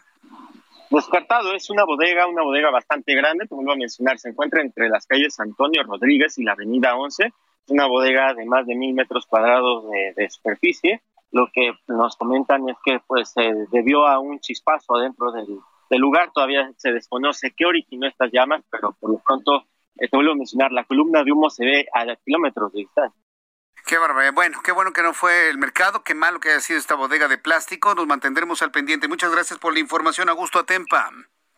Al pendiente. Eh, estamos al, pendiente. Mira, a mí lo que me preocupa siempre de los incendios que tienen que ver con hidrocarburos y sobre todo con plásticos es la gran cantidad de dioxinas y furanos que se emiten a la atmósfera. Como nos lo ha platicado eh, Carlos Álvarez Flores, presidente de México Comunicación y Ambiente, las dioxinas y furanos, que son sustancias gaseosas, producto de la combustión principalmente de plásticos, son altamente cancerígenas. Digo, hay que estar en una exposición constante a ellas para provocar esto, pero vaya, ¿quién quiere fumarse las dioxinas y los furanos de un incendio? Y de esto luego no se habla en protección civil. Yo sí lo comento. Estos incendios de plásticos generan sustancias a la atmósfera que, puede, que pueden ser cancerígenas. Dioxinas y furanos, no lo digo yo, lo saben los expertos como México Comunicación y Ambiente, que han sido muy insistentes en las sustancias que se generan por la combustión de lo que sea. Eh, lo estaremos informando y en el momento que esté controlado el incendio, por supuesto, lo daremos a conocer aquí en el Heraldo Radio. Alan Rodríguez, buenas tardes. ¿En dónde te ubicamos esta tarde? Hola, ¿qué tal? Jesús Martín, amigos, muy buenas tardes. Yo me encuentro en estos momentos en la calle de Corregidora, a un costado del Palacio Nacional, esto en el centro histórico de la Ciudad de México. Estamos en espera de la salida del gobernador electo de Querétaro, el panista Mauricio Curi González, quien en estos momentos se encuentra ya sosteniendo una reunión con el presidente Andrés Manuel López Obrador, en la cual pues estará buscando abordar temas de prioridad para los queretanos, esto en materia de reactivación económica, seguridad y combate a la pobreza. Esta reunión inició a las seis y media y para estos momentos se comenta que ya tenemos aproximadamente media hora de reunión. Quiero comentarles que pues estamos al pendiente de la salida de este pues gobernador electo para escuchar los detalles que ha tenido con la reunión que sostiene con el presidente de la República Mexicana. Esto en el marco de las reuniones que está sosteniendo con otros gobernadores electos, como sucedió esta mañana con Samuel García, gobernador eh, próximo gobernador de Nuevo León. Por lo pronto, es el reporte que tenemos. Continuamos a la espera. Correcto. Alan, muchas gracias por esta información. Buenas tardes. Estamos al pendiente. Muy buenas tardes. Ahora saludo a mi compañero Daniel Magaña, quien nos tiene más información en otro punto del Valle de México. Adelante, Daniel. Así es, Martín, ahora con información vehicular de la zona del eje 3 en el eh, tramo oriente, tramo de la avenida Francisco del Paz y Troncoso, carga vehicular, sobre todo para cruzar las inmediaciones de la calle de Agustín Yañez, cerca de la estación del metro Escuadrón 201. Este y un poco más adelante, la calle Campesinos son los puntos en los cuales ubicamos algunos rezagos viales para trasladarse ya más adelante sin complicación en dirección hacia la zona de Tasqueña. Las personas también que se trasladan a través del eje 3 Oriente en dirección hacia la colonia CTM Culhuacán. El reporte es Martín. Muy buenas tardes. Gracias, muy buenas tardes, mi compañero Daniel Magaña y todos nuestros compañeros reporteros urbanos muy atentos de lo que sucede en la Ciudad de México para decirle por dónde sí y por dónde no debe circular. Noticias de los estados y vamos directamente hasta Monterrey, Nuevo León, con nuestra corresponsal Daniela García. Como siempre, un enorme gusto saludarte, Daniela. Bienvenida, buenas tardes. Igualmente, Jesús Martín, muy buenas tardes. Pues hoy se sostuvo esta primera reunión, presidente de México, Manuel López Obrador, gobernador electo del estado de Nuevo León, Samuel García. Al salir de esta reunión, el gobernador electo que se apoyarán proyectos estratégicos. Él prometió en campaña, específicamente algo en materia de, carretera. En específico, adelantó que se tendrá el apoyo del gobierno federal para el proyecto del tren suburbano, así como las ranas y la Gloria Colombia, entre otros. También aseguró que tuvo el apoyo para temas como seguridad y agua. Este último, pues recordar que es una problemática que está afectando actualmente a la entidad por los bajos niveles de agua que registran las estatales y que de hecho pues ya se eh, habría cortes programados en las próximas semanas. Sí, eh, aseguró que el presidente le manifestó que va en serio para apoyar en temas como el agua, para los recursos para la presa Libertad y por otras opciones, y también en el tema de la seguridad de Nuevo León para que haya atracción de inversión extranjera y pues claro, lo que te comentaba en materia de infraestructura carretera, hablaban del tren suburbano García Podaca y pues también la Interserrana y la Gloria Colombia para conectar con la frontera en Estados Unidos. Finalmente, el mandatario electo de Nuevo León, Samuel García, adelantó que buscará otra reunión más adelante con el Ejecutivo, pero en esta ocasión para tratar el tema financiero estima que esta reunión se estará llevando a cabo en agosto o en el mes de septiembre. Eh, pues recordar, esta es la primera reunión que han sostenido los dos mandatarios, eh, el, presidente de México y el gobernador electo de Nuevo León, Samuel García, y pues había muchas expectativas sobre lo que se podía discutir y los acuerdos a los que podían llegar en esta ocasión. Esta es la información que tenemos, al menos hasta el momento. Muchas gracias por la información, Daniela, y un saludo a todos nuestros amigos que nos escuchan a través del 99.7 de FM allá en Monterrey. Saludos, gracias. Muy buenas tardes. Hasta luego, muy buenas tardes. En Monterrey, 99.7 de FM, usted que me escucha en el taxi, usted que me escucha en su casa, en el negocio, en la ciudad de Monterrey, para nuestros amigos en San Pedro, ya nos ubicaron, por cierto, en San Pedro. Muchas gracias por estar siempre al pendiente de las noticias a esta hora de la tarde con su servidor Jesús Martín Mendoza, ahora en el Heraldo Radio. Le recuerdo que nuestro programa de noticias empieza a las 6 de la tarde. Nos puede seguir desde las 6 a través de digitales en la página del Heraldo www.heraldodemexico.com y a través de nuestra aplicación Heraldo de México. Usted la puede buscar tanto para plataformas de Android o de iOS sin mayor problema, gratuita, ligera, amigable, ergonómica, le funciona muy bien. Podrá estar en contacto con todo lo que sucede en el Heraldo impreso, Heraldo Web, Heraldo Televisión y Heraldo Radio. En nuestra aplicación de radio es la aplicación que debe tener como favorita en su pantalla de su teléfono celular. Porque acuérdese que aquí en el Heraldo le tenemos de todo para quien quiera tener prensa, para quien quiera leer web, para quien le gusta la televisión de análisis, para quien le gusta escuchar las noticias como siempre lo hemos hecho en esta gran plataforma de radio en la República Mexicana. Muchas gracias a quienes nos escriben. Gracias Itzak Levy. Mucha preocupación pues, sobre el tema de el COVID-19, el incremento de los contagios. Se va a sorprender con los datos de COVID que le tendré a continuación, pero sobre todo hay mucha preocupación por la vacuna. Dice Isaac Levy, lo que me preocupa más es el tipo de vacuna que nos toque, es que todos los compañeros de trabajo que se le han aplicado y que conozco están teniendo reacciones muy fuertes y caen en cama por dos o tres días. Ya desde hace algunos días iniciamos una conversación entre usted y yo aquí en el Heraldo Radio sobre el tipo de vacuna, sobre las reacciones, sobre los dolores, sobre el brazo, sobre la temperatura, quedarse en casa, sentirse mal, luego sentirse bien la gran mayoría de las personas no, no presentan ningún tipo de reacción. Ya olvidemos eso del magnetismo, es completamente un fake eso de que se le pegan las llaves ¿no? del coche en el brazo donde lo vacunaron. Eso no es cierto. ¿eh? Eso es completamente un fake news. Lo que sí es real es cómo quedaron las eh, finanzas y la economía el día de hoy. Como todas las tardes, Héctor Vieira nos informa. La Bolsa Mexicana de Valores cerró la sesión de este miércoles con una mínima ganancia del 0.01%, luego de avanzar 4.02 puntos, con lo que el índice de precios y cotización de su principal indicador se ubicó en 50.052.91 unidades. En Estados Unidos, Wall Street cerró con balance positivo, ya que el Dow Jones avanzó 104.42 puntos, con lo que llegó a 34.681.79 unidades. El Standard Poor's hizo lo propio y sumó 14.59 puntos para ubicarse en 4.358.13 unidades. En tanto, el Nasdaq subió 1.42 puntos, que le permitió llegar a 14.665.06 unidades. En el mercado cambiario, el peso mexicano se recuperó 0.25% frente al dólar estadounidense, al cotizarse en 19 pesos con 75 centavos a la compra y en 19 pesos con 95 centavos a la venta en ventanilla. El euro por su parte se cotizó en 23 pesos con 36 centavos a la compra y 23 pesos con 52 centavos a la venta. La Asociación Mexicana de la Industria Automotriz estimó que entre 2023 y 2024 la producción de vehículos ligeros podría alcanzar los mismos niveles previos a la pandemia y reconoció que hacen falta medidas para apoyar la transición a energías renovables y para autos autónomos. La Secretaría de Hacienda y Crédito Público anunció que las instituciones financieras JP Morgan y Deutsche Bank cerrarán sus oficinas de representación en México, por lo que dejarán de operar en la banca privada, lo que también ya fue notificado a la Comisión Nacional Bancaria y de Valores.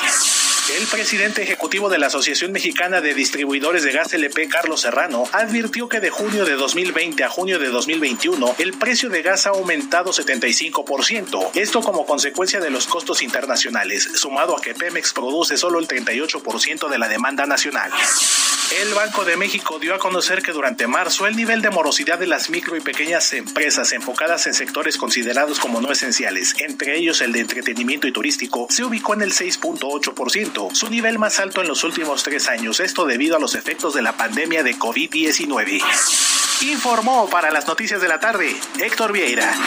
Muchas gracias Héctor Vieira por toda la información. Ya son las 7 con 17, las 7 con 17 horas del centro de la República Mexicana. Sigue intenso el incendio en la colonia San Simón Ticumán, en la alcaldía Benito Juárez.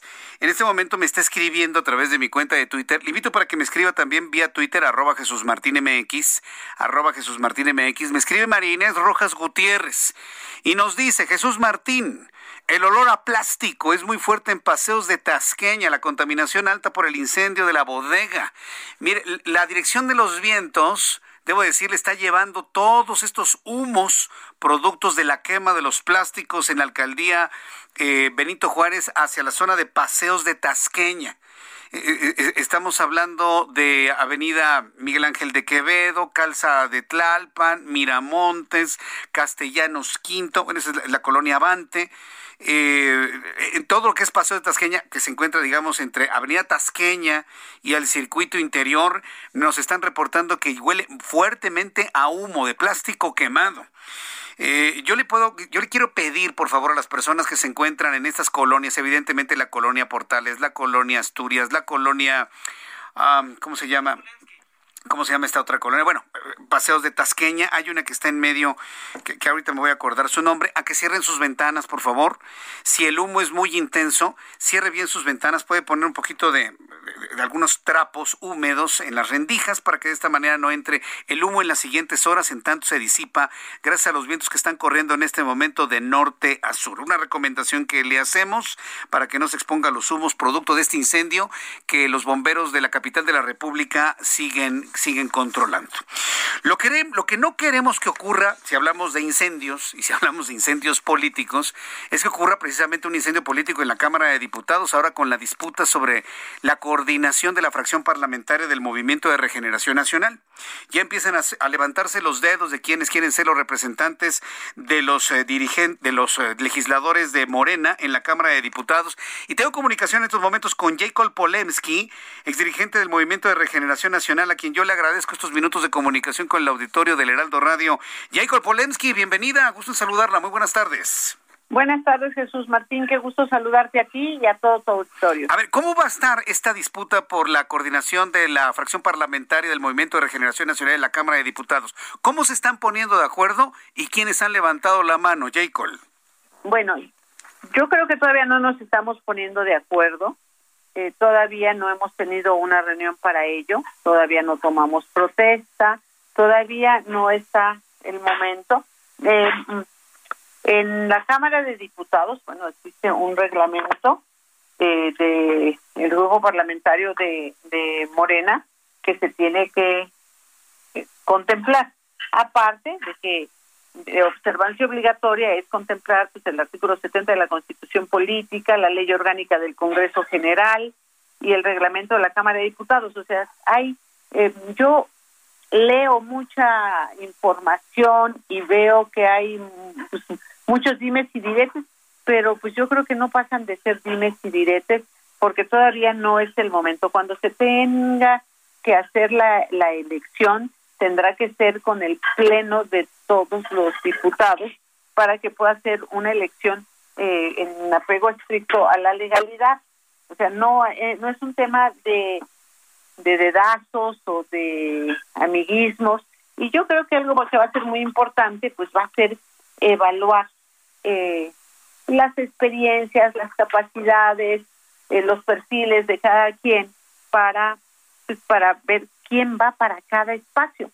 Ay, la realidad es que Morena tiene una mayoría muy importante y que está, bueno, tanto la coordinación del grupo parlamentario, la vicecoordinación, eh, también la presidencia de la mesa directiva y un conjunto de comisiones que son sumamente importantes y que tendrán que ver con el perfil de cada quien para que se busque que la persona adecuada vaya al cargo adecuado. Pero a ver, e, en el caso concreto de Jacob Polemski, ¿buscará esta coordinación? E, e, ¿Está en la lista? Perdóneme la palabra, pero estará en la pasarela para poder decidir quién va a coordinar a los legisladores de Morena. Pues me han estado hablando compañeros diputados y diputadas para hacerme este pues esa esa sugerencia y yo he ofrecido que sí, que lo voy a que lo voy a que lo estoy que lo voy a contemplar.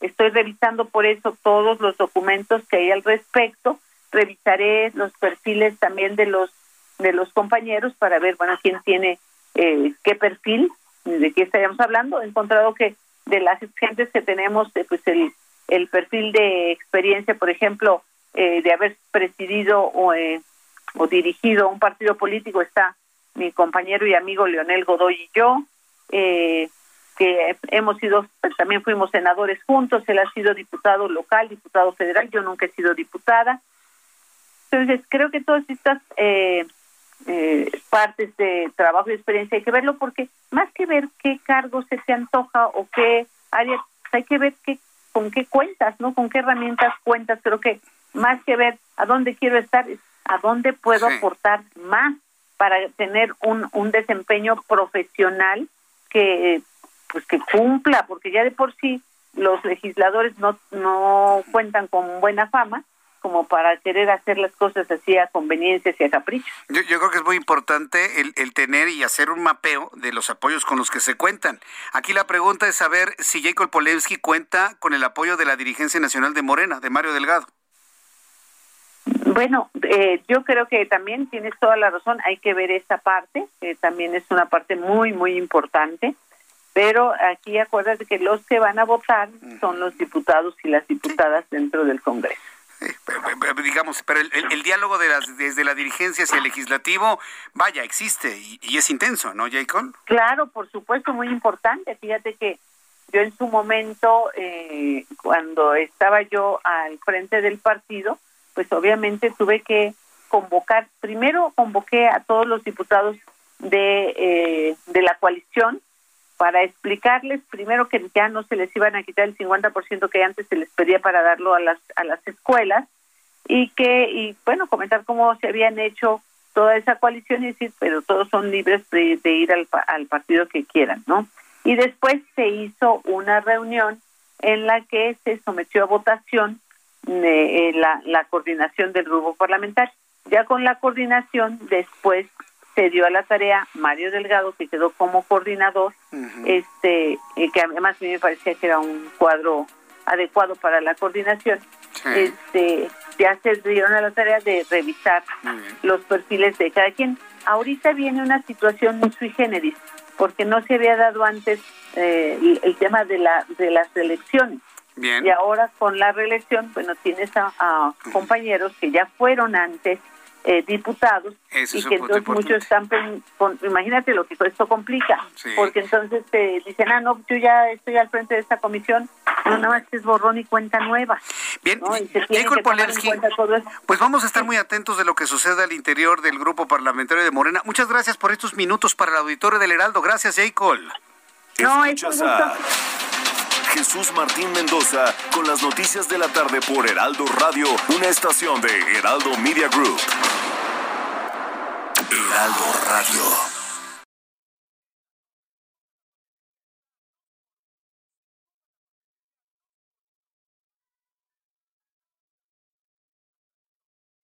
Heraldo Radio.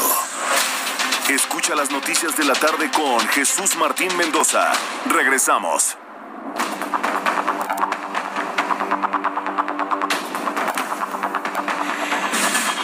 Ya son las 7.30, las 19 horas con 30 minutos, siete y media.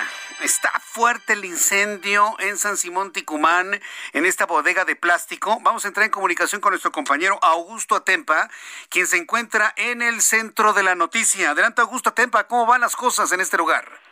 Bastante complicadas. Jesús Martín continúan los bomberos trabajando, pues, eh, tratando de evitar que las llamas se sigan propagando. Incluso nos mencionan que una de las viviendas que se encuentran alrededor de esta bodega ya fueron desalojadas porque el fuego ya empezó a llegar hacia esa zona. Y es que las llamas, se vuelvo a mencionar, están rebasando los 5 metros de altura y la columna de humo es bastante, bastante densa, se alcanza a ver a kilómetros de distancia. Lo que nos comentan también las autoridades es que se hizo el desalojo de los vecinos de tres calles a la redonda porque hay eh, tres eh, tanques de 300 litros de gas en el interior y esto por supuesto puede provocar algún incendio más fuerte. También te comento, es una bodega donde se almacenaban plásticos y pinturas para autopartes. Esto fue lo que comenzó a incendiarse y son es material bastante flamable que por supuesto va a tardar mucho en poder controlarse. Siguen y siguen llegando pipas a este punto, por lo menos hemos contado alrededor de cinco pipas de agua, además de los bomberos que ya están laborando en este punto para tratar de controlar las llamas, pero es bastante, bastante trabajo lo que tienen los bomberos en estos momentos. Vaya, pues eh, eh, estoy viendo algunas imágenes que nos has enviado y que nos están llegando hasta este momento aquí en el Heraldo Televisión. Las lenguas de fuego son gigantescas. Pero entonces me estás hablando que hay solventes, que además de plástico hay pinturas y solventes en, en esta bodega que pone en riesgo viviendas con tanques de gas de 300, de, de 300 litros cada uno. Augusto Tempa. Así es, y es que además es una bodega que eh, pues cubre dos calles, tanto la calle Antonio Rodríguez, tiene una salida por la avenida 11, es una bodega bastante, bastante grande como lo que nos comentan los vecinos, y esto por supuesto está, el fuego ya está consumiendo la totalidad de la bodega, por supuesto, también representa el riesgo para los vecinos que están tanto en la Avenida 11 como en Antonio Rodríguez. Yo sé que tú te mantienes a una distancia prudente para mantener tu seguridad, pero coméntanos, ¿cómo se encuentra el ambiente? Es decir, ¿huele mucho a humo? ¿Es, es respirable o irrespirable el aire en la zona, Augusto Tempa? Sí, me encuentro a unos 200 metros de donde está la bodega aproximadamente. Me encuentro en el primer cordón que colocó la autoridad. Aquí todavía huele bastante humo, pero es soportable todavía en este punto pero los bomberos que están, digamos, en la boca de, de, este incendio son los que están batallando. Incluso hemos visto que entran con tanques de oxígeno los elementos de protección civil, porque los, los tanques que ellos traían, los bomberos eh, traían algunos tanques, ya se agotaron y por supuesto tienen que darles algunos refuerzos para que sigan entrando a estos incendio. Qué barbaridad, qué, qué, qué, momento tan difícil en la colonia San Simón Ticumán, aquí en la capital del país. Augusto Atempa, nos mantenemos al pendiente de lo que pueda suceder. Esperemos que los bomberos controlen el fuego antes de que lleguen a los dos tanques de 300 litros que nos has informado. Se encuentran exactamente a un lado en las viviendas que también estarían por quemarse. Muchas gracias, Augusto Atempa. Seguimos muy al pendiente. Seguimos muy al pendiente. La situación es de enorme, de enorme peligro en la zona de San, de, San Simón Ticumán, debido a la cercanía de las enormes lenguas de fuego que podrían alcanzar estas viviendas y alcanzar los tanques de gas. Hemos tenido una tarde muy difícil de fuego y agua. Fuego en la corona San Simón Ticumán, agua en Cuautitlán Izcalli. Mi compañero Rogelio López nos informa de graves inundaciones a esta hora de la tarde. Adelante, Rogelio, ¿qué es lo que ha ocurrido? Gracias, Jesús Martín. Es un placer saludarte y sin duda no da tregua el agua en lo que es la zona del Estado de México y ahora le ha tocado aquí a Cuautitlán Izcalli en donde bueno pues le llueve sobre mojado y es así como las colonias de Alba también la colonia Niños Héroes, la colonia Tepalcapa, la colonia Bosques del Alba, justamente esta es la que abriga el mercado de Cuautitlán Izcalli, están completamente bajo el agua. Estamos hablando de que la altura máxima nos llega abajo de la rodilla, vemos cómo los vehículos están completamente varados y de hecho el mercado de Cuautitlán ha empezado a bajar un poco el agua, pero sin duda ahorita los locatarios están tratando de rescatar todo lo que es eh, eh, pues su mercancía. Y bueno pues así completamente. Son ríos los que corren en esta parte de lo que es la, las colonias principales o el centro de Cuautitlán Izcalli. También te comento que lo que es el periférico norte exactamente eh, conocido como el tramo de la Ford, que así se le conoce, bueno, pues también está bajo el agua, tenemos la lateral totalmente negada, tenemos el colapso de tres árboles y bueno, pues esto complica la circulación para los amigos que van dirección norte. Y bueno, pues con ello, eh, mi querido Jesús Martín, no hemos visto activación de Bactos, no hemos visto activación de protección civil, simplemente las personas están a la buena de Dios y sin mayor ayuda. Vaya, pues esto sí, es complicado. Y para esta hora de la tarde se antoja ya difícil que llegue algún camión Bactor, ¿no? De estas grandes aspiradoras para desasolvar las, las alcantarillas, Rogelio. Sí, sin duda. Y de hecho, lo que están siendo estos traficambos, estos eh, de que usan señalamientos eh, las personas de, de, policías o de, de tránsito, bueno, las están usando como cubetas, literalmente como cubetas para poder sacar el agua de, de, aquí de la parte trasera de este mercado. Te agradezco la información, Rogelio. Cualquier novedad, volvemos a entrar en comunicación contigo. Muchas gracias. Con todo gusto y seguimos pendientes. Seguimos atentos con la información en Cuautitlán. De Cuautitlán nos vamos directamente hasta el estado de Puebla. Ayer le informaba aquí en el Heraldo Radio sobre estas conferencias de prensa que se generaron tanto de la Universidad de las Américas en Puebla como del no reconocido, y debo decirlo así, el no reconocido nuevo patronato, quien pedía el cese inmediato del rector y los vicerrectores de esta universidad. En la línea telefónica, súbale el volumen a su radio, el doctor Luis Ernesto Derbez, rector, sí, rector, no quepa duda, ¿eh? Rector de la Universidad de las Américas en Puebla. Estimado doctor Derbez, gusto en saludarlo. Bienvenido. Muy buenas tardes. Muy buenas tardes, Jesús Martín. Muchas gracias por tenerme en su programa. Aquí estamos dando la batalla. Así es, y, yo entiendo que usted sigue siendo el rector en funciones, aun cuando hay una entidad que ustedes no reconocen, que están pidiendo su destitución. ¿Cuál es la posición de usted como rector de esta universidad, de la misma institución, del patronato reconocido ante este... Pues ante esta andanada de declaraciones y este interés en cambiar toda la realidad de esta, de esta universidad. Pues una pregunta muy concreta, Martín, que es, ¿qué quiere la Junta que supervisa las instituciones de beneficencia particular en el Estado de Puebla. ¿Qué quiere? ¿Quiere verdaderamente causar caos en fundaciones y muy específicamente en la Universidad de las Américas Puebla? ¿O en verdad quiere que se termine el proceso legal que definirá cuál es el verdadero patronato, nosotros sabemos cuál es y yo estoy obligado a reportarle a ese patronato. Y esto está en este momento en juzgados. Estamos en una situación en la cual, habiendo tenido los patronos una suspensión definitiva que evitaba su remoción, que evitaba que se pusieran nombres de otras personas que nadie sabe quiénes son, de dónde vienen, cuáles, ah, cuáles son sus características, no han podido explicar cómo fueron escogidos, pero lo que está quedando cada vez más claro es que fueron escogidos por el nuevo presidente de la Junta, quien fue nombrado hace apenas creo yo, dos, tres meses. Y esta persona ahí tomó la decisión de que iba a cambiar al patronato usando un argumento falaz, como es el argumento de que no son personas aptas para poder ser patronos los señores Yankees, porque están en un proceso judicial propio. Un proceso además que ya se había sobreseído previamente, pero en fin, que está en este momento llevado a cabo ellos en esa situación. Pero no han sido declarados culpables y por lo tanto todos sus derechos están vigentes.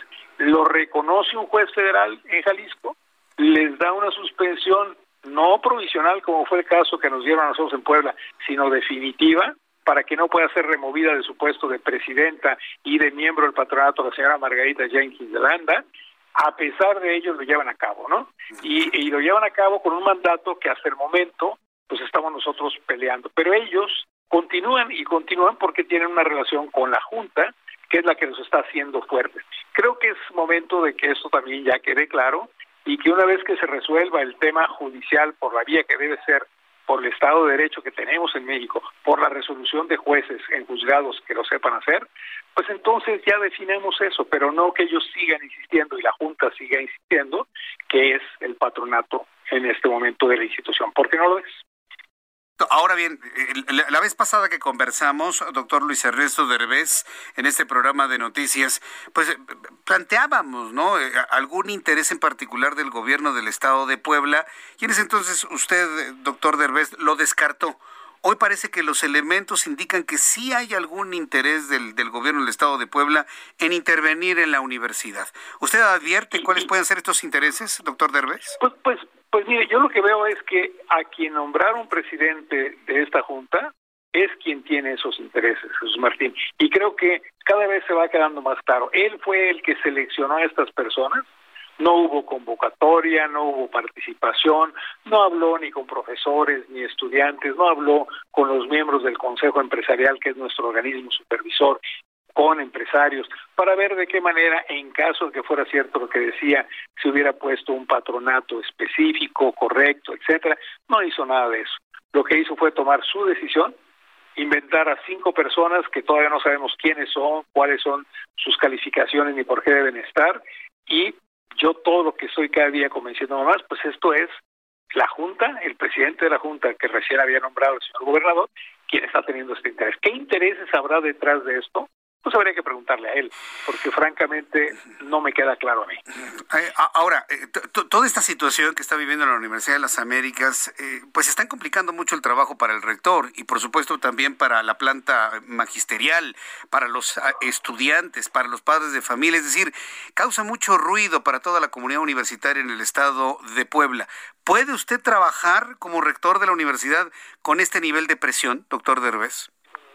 Pues lo estamos haciendo, Jesús Martín, no voy a decir que sea ideal, y no voy a decir que no me está afectando, me está afectando fuertemente sin duda, pero está afectando mucho más a la institución. Y a mí me preocupa lo que ya nos está ocurriendo. Pérdida de estudiantes.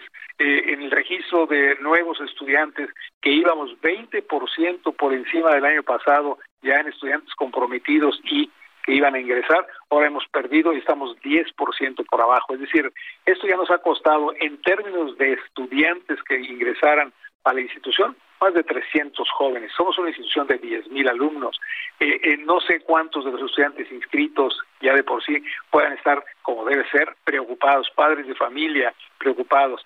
Pero además tenemos situaciones ya de la Southern Association of Colleges and Schools en Estados Unidos, que es quien nos da nuestra acreditación como institución americana dentro del sistema americano, diciéndonos, pues con este borrote que traen estas gentes y lo que te está pasando, te vamos a poner como institución en probation, que es, digamos, el primer paso de, de la pérdida de la acreditación. Son tres pasos, falta, pero de cualquier manera, de una institución que estaba impecablemente acreditada, que no había tenido una sola observación en casi 10 años, que nos llegue esto, pues es, es terrible, es frustrante. Sí, sí, es frustrante. Mire, eh, eh, eh doctor Derbez, hace varios años... Acusaciones, y luego acusaciones terribles. ¿no? Digo, eh, hacer denuncias, cualquiera las puede hacer, digo, por Dios, y decir las cosas que dicen sin, sin, sin miramiento, sin recato, personas que tienen cinco días que llegaron a la institución, que no tienen ni siquiera la información completa, de veras, hacer esas cosas pues bueno, habla de, del tipo de personas que yo creo que son. ¿Cómo puede protegerse con la ley, doctor Derbez? En el sentido de proteger a la rectoría, a las vicerrectorías y a la comunidad estudiantil. ¿La ley cómo lo puede proteger? Pues simplemente vamos a continuar con lo que estamos llevando a cabo, que es si yo tengo una suspensión provisional para ese cambio de patronato otorgado por un juez federal, pues lo que estamos haciendo ahora es regresar a los juzgados y decirle a ese juez, oye, aquí está lo que tú me diste, y ve lo que hicieron los señores, entonces procede al desconocimiento de esos resultados. Y creo que esto pasará. El problema es que esto puede llevarse, no sé, dos, tres semanas, pero en eso estamos, José Martín, y lo vamos a seguir haciendo. Porque creemos en la ley, en verdad. Sí, sí, hay que creer en la ley, hay que creer en la institución. Yo creo que la Universidad de las Américas en Puebla es una institución muy fuerte, muy comprometida, muy sólida, y, y yo confío que esa fortaleza, pues, dé la fuerza necesaria para aguantar esta andanada durante las siguientes semanas. Deme la oportunidad de seguir en contacto con usted, señor rector para ir platicando con el público preocupado, porque hay mucha gente aquí en la capital de la República, en el país, se conoce la Universidad de las Américas en Puebla, nos preocupa la situación y bueno, pues estaremos muy atentos de la información que se esté generando. Le envío un fuerte abrazo, rector, que le vaya muy bien. Muchas gracias, Martín, hasta pronto. Hasta pronto, que le vaya muy bien. Es el doctor Luis Ernesto Derbez, rector de la Universidad de las Américas, rector de la Universidad de las Américas en Puebla. Que no quepa la menor duda. Él es el rector, nadie lo ha destituido, él se mantiene en funciones. La comunidad estudiantil, la comunidad administrativa, administrativa, ¿sí? De padres de familia, todos absolutamente están en un apoyo total y absoluto al doctor Derbez por el extraordinario trabajo que ha realizado al frente de esta, de esta universidad.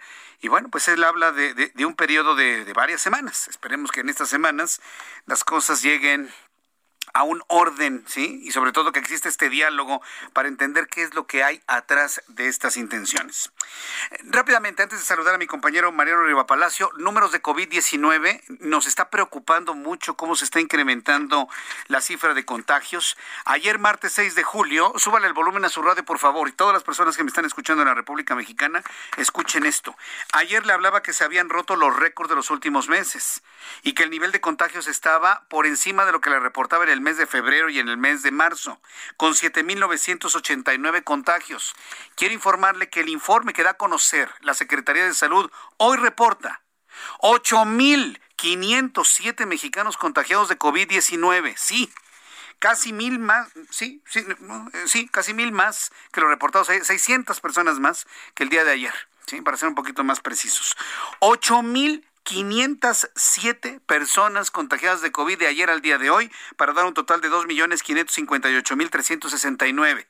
234 mexicanos fallecidos en las últimas 24 horas para una sumatoria de 234.192, insisto, número oficial.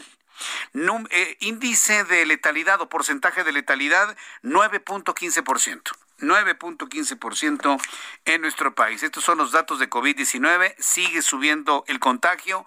Hay la preocupación sobre la variante Delta. La recomendación para utilizar el cubrebocas. Aquí tengo el mío para las personas que me ven a través de YouTube. Aquí lo tengo. Llegamos a la cabina con esto. Nos salimos con esto precisamente. Tenemos que seguir insistiendo en esta campaña del Heraldo Media Group en todas nuestras plataformas prensa escrita, web, radio, televisión, todo lo que usted eh, conozca, nos vea y nos siga, porque si sirve, yo me lo pongo porque si sirve, yo me pongo el cubrebocas, es importante que usted se lo ponga. Mantenemos cubrebocas, lavado de manos, sana distancia, estornudo de etiqueta y evitar lugares con mucha asistencia de personas. Es importante que se cuide, cuide a su familia. El coronavirus está subiendo, ya se reconoció la tercera ola. En las últimas 24 horas ha subido un 24%. En la línea telefónica, Mariano Riva Palacio, colaborador del Heraldo Radio, Bienestar H. Mi querido Mariano Riva Palacio, qué gusto saludarte. Gracias por estar aquí como siempre.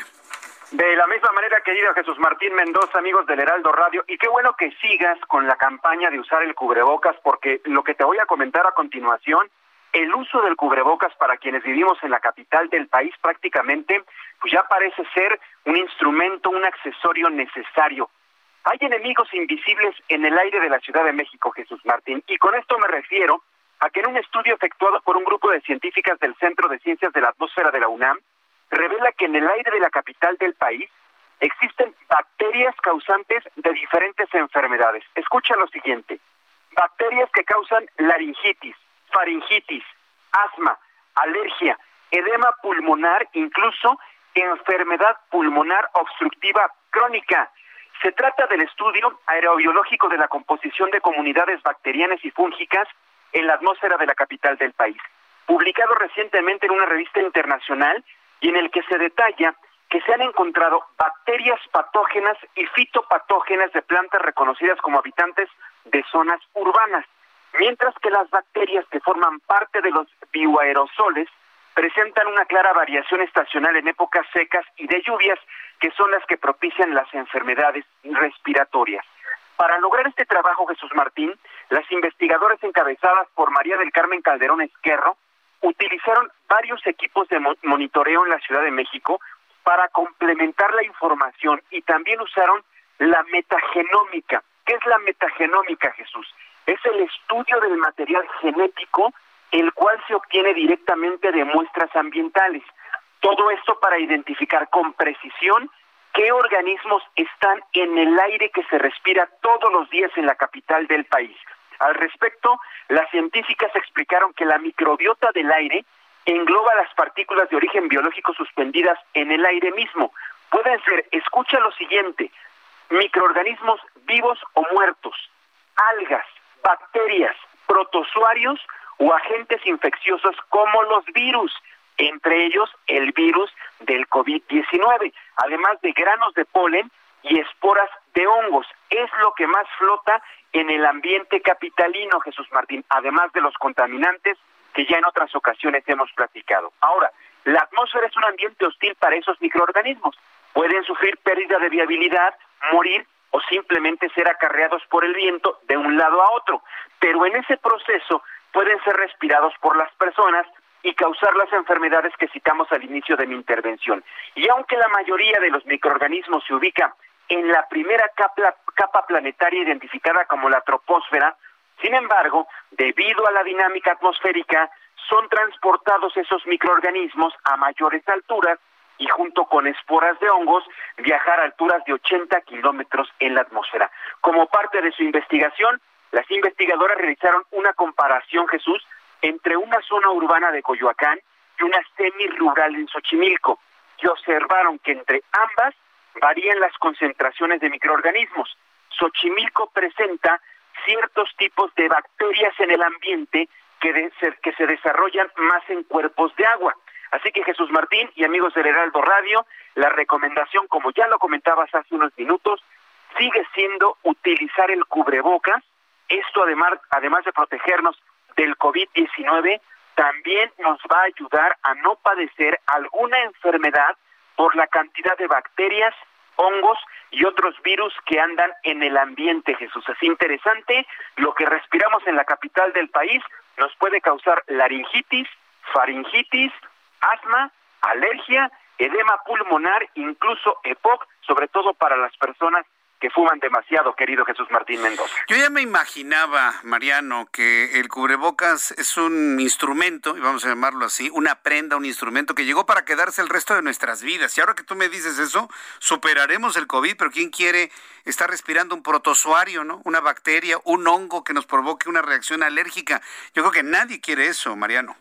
Exactamente, y esto, la verdad, para aquellas personas que todavía dudan, querido Jesús, de lo que significa utilizar el cubrebocas, de verdad que lo considere porque lo dice la Organización Mundial de la Salud, la Organización Panamericana de la Salud, diferentes investigadores científicos que tiene un uso meramente eh, real, que nos protege hasta en un 95-96%, no solo de virus, como ya lo comentábamos, microorganismos vivos como protozoarios, esporas, agentes infecciosos. Si lo seguimos utilizando, nos vamos a enfermar menos. ¿Y qué mejor que sigamos teniendo calidad de vida, querido Jesús Martín. Mariano Riva Palacio, para que el público pueda incrementar esta información, te siga, te escuche, te rastree en donde te encuentres, ¿cuáles son tus redes sociales, por favor? Gracias, Jesús. Eh, comparto la información en Twitter, arroba JM Riva Palacio, arroba JM Riva Palacio, y en Facebook estoy como Mariano Palacio Yáñez, directamente respondo a cualquier inquietud. Correcto, bueno, pues Mariano, me ha dado mucho gusto saludarte como todos los miércoles, nos escuchamos la próxima semana. Fuerte abrazo. Fuerte abrazo, Jesús. Muy buenas noches a todos. Muy bien, muy buenas noches. Eh, nuestro compañero Mariano Palacio, desde que iniciamos, desde que iniciamos nuestra aventura aquí en el Heraldo Radio, con nuestro programa de radio, desde que inició este, este enorme esfuerzo de, comunicación radial, Mariano Palacio ha estado con nosotros y, yo, yo, lo agradezco muchísimo. Ahí están sus redes sociales para que usted lo siga todos los días. Son las 7.53. Antes de irnos, quiero informarle que sigue el tremendo incendio en la colonia San Simón Ticumán Ticumac. Dije Ticumán, ¿verdad? Es Ticumac. San Simón Ticumac, me han dicho algunos de nuestros amigos. San Simón Ticumac está muy cerca de Calzada de Tlalpan, ahí donde está el mercado de Portales. Está cerca de la zona, no es el mercado de Portales, pero es un incendio gigantesco. Las lenguas de fuego siguen eh, mostrándose sin que los bomberos puedan de alguna manera controlarlo. Se están quemando solventes, se están quemando pinturas, se están quemando eh, plásticos.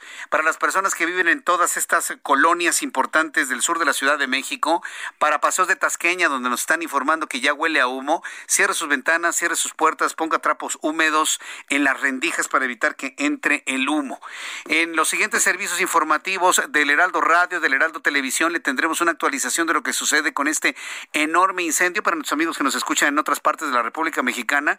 Es uno de los asuntos que más nos han impactado porque han sido desalojadas de la zona más de 300 familias hasta este momento. Le tendré toda la información en nuestros servicios informativos del Heraldo Radio. A nombre de este gran equipo de profesionales de la información, me despido el día de hoy, lo espero mañana. Tenemos una cita a las 2 de la tarde, a las 2 por el 10, en el canal 10 de su televisión, Heraldo Radio, en las frecuencias del Heraldo Radio en la República Mexicana. Yo soy Jesús Martín Mendoza por su atención. Gracias. Que tenga usted muy buenas noches. Esto fue Las Noticias de la Tarde con Jesús Martín Mendoza. Heraldo Radio. La HCL se comparte, se ve y ahora también se escucha. Here's a cool fact a crocodile can't stick out its tongue. Another cool fact you can get short term health insurance for a month or just under a year in some states. United Healthcare short term insurance plans are designed for people who are between jobs, coming off their parents' plan, or turning a side hustle into a full time gig. Underwritten by Golden Rule Insurance Company, they offer flexible, budget friendly coverage with access to a nationwide network of doctors and hospitals. Get more cool facts about United Healthcare short term plans at uh1.com.